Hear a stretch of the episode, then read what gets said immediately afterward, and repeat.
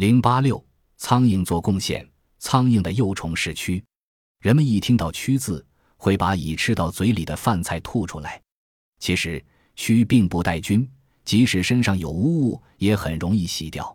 不仅如此，蛆像虾一样都是高蛋白。有人吃过炒过的蛆，鲜美可口。说得远一点，吃蛆是猿转化为人的催化剂。大家知道，猿是单食动物，人是杂食动物。人不杂食。就长不出今天这么大的脑。那么，人类的祖先是怎样由草食转为杂食的呢？现代科学已研究出，古猿是由吃蛆、吃卵、吃脑，逐步转化到人类既吃素又吃荤的。没有当初的吃蛆，就没有后来的吃荤。吃蛆的历史功绩是不容忽视的。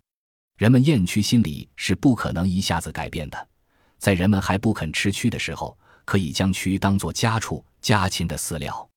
苍蝇出入于肮脏之地，置身于不计其数的细菌之中，它们自身却不因此而染上疾患，奥秘何在呢？国外一些科学家对这种自身防御机能进行了研究，结果表明，苍蝇体内有一种抗菌蛋白，这种蛋白成为苍蝇抵抗细菌的铜墙铁壁。这个发现对人类有着无可估量的重大意义。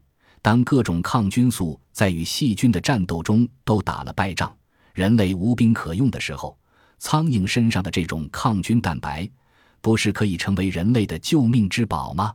苍蝇身上的蛋白质脂肪含量很高，其中蛋白质占百分之四十左右，脂肪占百分之十至十五，而苍蝇的幼虫蛆的蛋白质脂肪含量更高，分别占百分之五百一十三和百分之十五以上。此外，蛆体内还有丰富的钙、镁、磷等微量元素。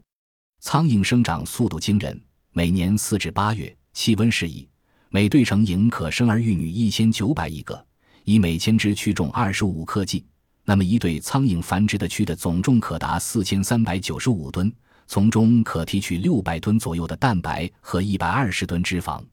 因此，美国一位学者曾提出一个设想：办苍蝇培育场。